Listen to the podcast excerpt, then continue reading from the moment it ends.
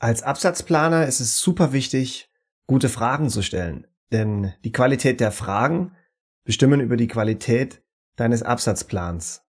Und es geht nicht nur darum, die richtigen Fragen zu stellen, sondern Fragen richtig zu stellen. Und ich habe mir gedacht, ich mache einen ganz kleinen Beitrag für euch, um euch mal einen Tipp zu geben, wie ihr vielleicht Fragen richtig stellen könnt. Hallo, ich bin Martin, dein Supply Chain Coach. Schön, dass du beim Supply Chain College vorbeischaust. Wir schauen uns heute an, wie man als Absatzplaner oder als Supply Chain Manager im SNOP-Prozess oder im Demand Review, was auch immer oder wie auch immer die Meetings bei euch heißen, in denen ihr die Absatzplanung abstimmt, unternehmensübergreifend, funktionsübergreifend, wie ihr bessere Fragen stellen könnt. Und ich habe mir gedacht, ich gebe euch mal einen Tipp, wie ihr das tun könnt, und zwar anhand der sokratischen Methode. Was ist das? Sehr, sehr kurz gesagt, es sind sechs ähm, Schritte, wie man über Fragen ähm, ein gewisses Wissen vermitteln kann, wie man über Fragen auch Irrtümer auflösen kann und in unserem Fall, wie man eben über die Art der Fragen auch äh, den Absatzplan verbessern kann, so dass vielleicht auch der Vertrieb, der Verkäufer, der Sales Manager, aber auch ihr selbst in der Supply Chain ähm, auf die besseren Annahmen kommt, besseren Grundlagen kommt, um eben eure Pläne zu optimieren. Und ich habe ja gerade gesagt, es sind sechs Punkte. Ich sage euch mal ganz kurz die sechs Punkte, ähm, die das betrifft. Das ist einmal Klärung der Annahmen, zweiter Punkt äh, Infragestellung der Argumentation, dritter Punkt äh, verschiedene Standpunkte erkunden, vierter Punkt Konsequenzen analysieren oder untersuchen, fünfter Punkt Alternativen anschauen und last but not least sechster Punkt ist dann die Bewertung von den Implikationen. Jetzt schauen wir uns nochmal die sechs Punkte an und stellen mal ein paar oberflächliche Fragen, die man in der Absatzplanung, in einem Demand Review, SNOP-Meeting, wie auch immer, stellen könnte. Wichtig ist, ich gebe euch jetzt ähm, das Grundmuster mit, ähm, also diese sechs Grundmuster und nehmt euch mal ein Papier, Papier, schreibt euch diese sechs Grundmuster auf und findet für euch selber so ein bisschen den äh, Rahmen der Fragen, den, äh, die ihr stellen möchtet. Ich mache es, wie gesagt, sehr einfach, aber ihr müsst es bestimmt ein bisschen auf eure Produkte, euer Portfolio, eure Industrie, Problemstellungen, die ihr gerade im Unternehmen habt, anpassen.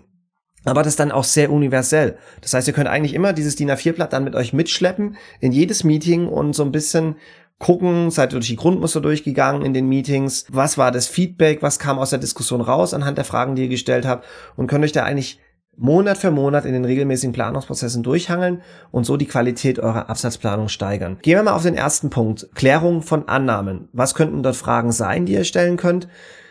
Es kann zum Beispiel sein, ich schaue hier ein bisschen auf mein Bildschirm, weil ich mir dort Notizen gemacht habe natürlich, dann kann ich ein bisschen schneller und frei reden heute. Ähm, der erste Punkt oder die erste Frage könnte sein, welche Annahmen treffen wir bezüglich des Verkaufs ähm, und unserer heutigen Nachfrageprognose? Also Annahmen im Sinne wie, welche Produktlistungen haben wir neu, welche Produkte gehen raus, haben wir Kunden gewonnen, haben wir Kunden verloren, äh, äh, ändern sich die Listungstiefen, ändert sich was im, im, im, im Markt, ändern sich die Wettermodelle, was auch immer. Ne? Das kann super vielfältig sein, die Annahmen.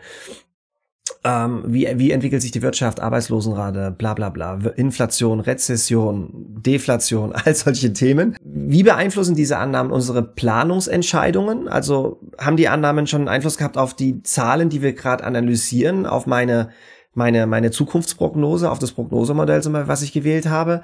Eine dritte Frage zur Klärung der Annahmen könnte sein, gibt es versteckte Annahmen, die wir beleuchten müssen, die wir ans Licht bringen müssen. Annahmen, äh, die wir vielleicht im Plan haben, die wir aber gar nicht so richtig artikuliert oder durchdiskutiert über verschiedene Unternehmensprozesse oder Unternehmensfunktionen besser gesagt haben.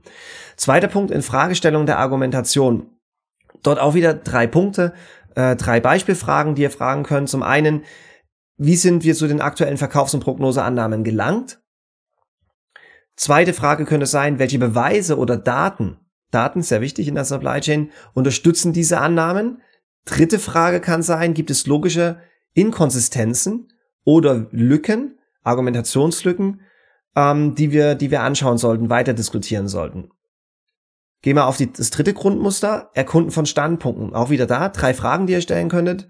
Erste Frage, was sind die Perspektiven von Vertrieb und Marketing in Bezug auf die Verkaufs- und Nachfrageprognose? Und da auch ruhig mit diversen Sales Mitarbeitern, Kolleginnen und so weiter sprechen, weil die haben alle verschiedene Perspektiven je nachdem, welche Region sie betreuen, je nachdem, welches Portfolio sie betreuen, je nachdem, welche Arten von Kunden. Sind es institutionelle Kunden, sind es kleine Einzelkunden, ist das B2B, ist das B2C, was auch immer, das spielt alles eine Rolle. Ähm, was haben wir noch? Äh, wie unterscheiden sich die Standpunkte von unseren Annahmen äh, von den verschiedenen Sales Managern, von den verschiedenen Supply Chain Teilnehmern im SNOP Meeting zum Beispiel? Dritte Frage könnte sein, können wir gemeinsame Ziele oder Übereinstimmungen identifizieren? Gehen wir aufs vierte Grundmuster. Untersuchungen von Konsequenzen. Und da die erste Frage könnte sein, welche Konsequenz oder potenzielle Konsequenz ergibt sich aus, äh, ähm, aus meiner aktuellen Verkaufs- und Prognoseplanung? Also habe ich darin Vertrauen in die Annahmen? Was würde das bedeuten? Verlieren wir Marktanteile, gewinnen wir Marktanteile, steigern wir Volumen, reduzieren wir die Volumen? Was ist die Konsequenz fürs Unternehmen? Wie vertraue ich äh, da rein? Und, und wie würden wir auch als Unternehmen mit der Konsequenz umgehen?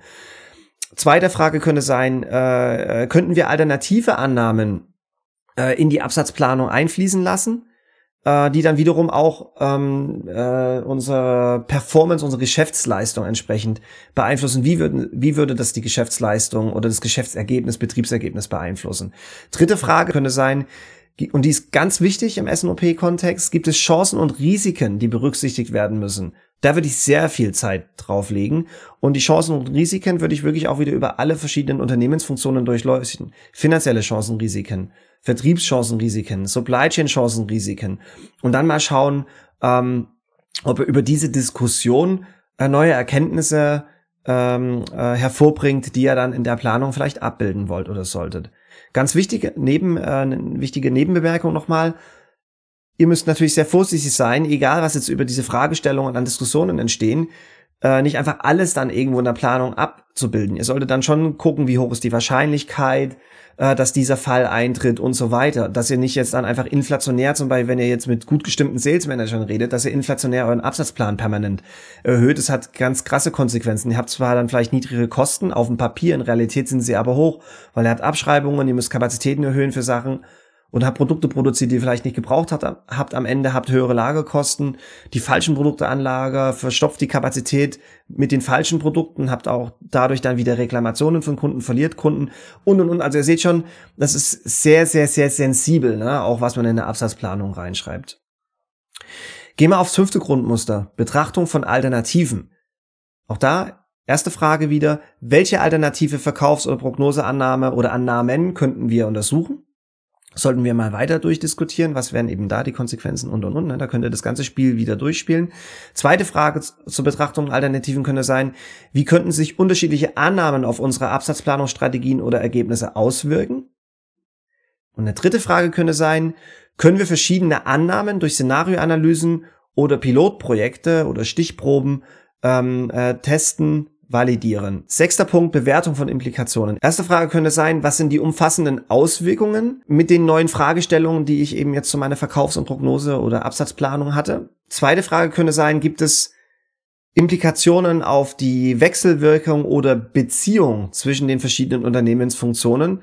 Also zum Beispiel Beziehung Supply Chain zu Vertrieb und Marketing, weil ich ja vielleicht auch ähm, gewisse Vertriebsannahmen so radikal in Frage gestellt habe, vielleicht dann auch so in meinem Plan abbilden möchte, dass der Vertrieb total unglücklich ist oder weil der Vertrieb seine Strategie ändern muss, weil der Vertrieb auf einmal Gaps hat, die er schließen muss, um das, keine Ahnung, Jahresergebnis etc. zu erreichen, äh, weil das Marketing äh, vielleicht dann jetzt lernt, gewisse Produkteinführungen floppen total und es funktioniert nicht wie angekündigt ähm, also auch da schaut da mal rein, ja, bisschen so in die softe Seite ähm, von den Implikationen. Und die dritte und letzte Frage könnte sein, welche Schritte können wir unternehmen, um eine offene Kommunikation und gemeinsame Entscheidungsfindung sicherzustellen.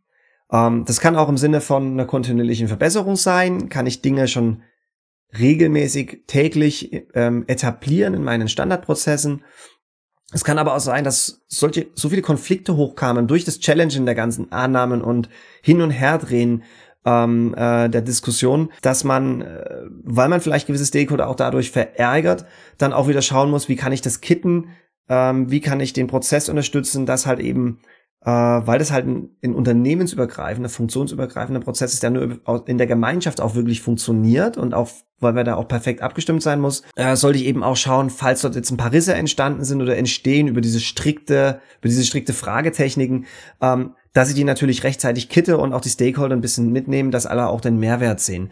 Und da nochmal kurz zusammengefasst, ähm, diese sokratische Fragetechnik oder die sechs Grundmuster, die wir jetzt ein paar Mal hier genannt hatten, sind wirklich dafür da, kritisches Denken zu fördern, Annahmen in Frage zu stellen, äh, die Diskussion bedeutsamer zu gestalten im Sales and Operations Planning Prozess, vor allem funktionsübergreifend, Vertrieb, Marketing, zum Beispiel Finance, bedeutsamer ähm, äh, zu gestalten und eben dann auch genauer, effektiver sein Demand Planning zu steuern. Das mal so ein ganz anderer vielleicht ähm, Impuls, wie ihr eure Planung, Sales and Operations Planning, Absatzplanung verbessern könnt, indem ihr nicht nur die richtigen Fragen stellt, sondern Fragen richtig stellt. Und ich hoffe, ihr nehmt euch jetzt, wie ich es zwischendurch gesagt habe, mal ein Blatt Papier, schreibt euch dieses, diese sechs Grundmuster auf oder googelt mal, sucht mal ein bisschen nach dem Modell, beschäftigt euch damit, entwerft euren eigenen Fragenkatalog anhand der sechs Grundmuster und dann schaut mal, was passiert und wie viel besser eure Ergebnisse werden, und die Diskussionen mit euren Stakeholdern werden, wenn ihr die anwendet.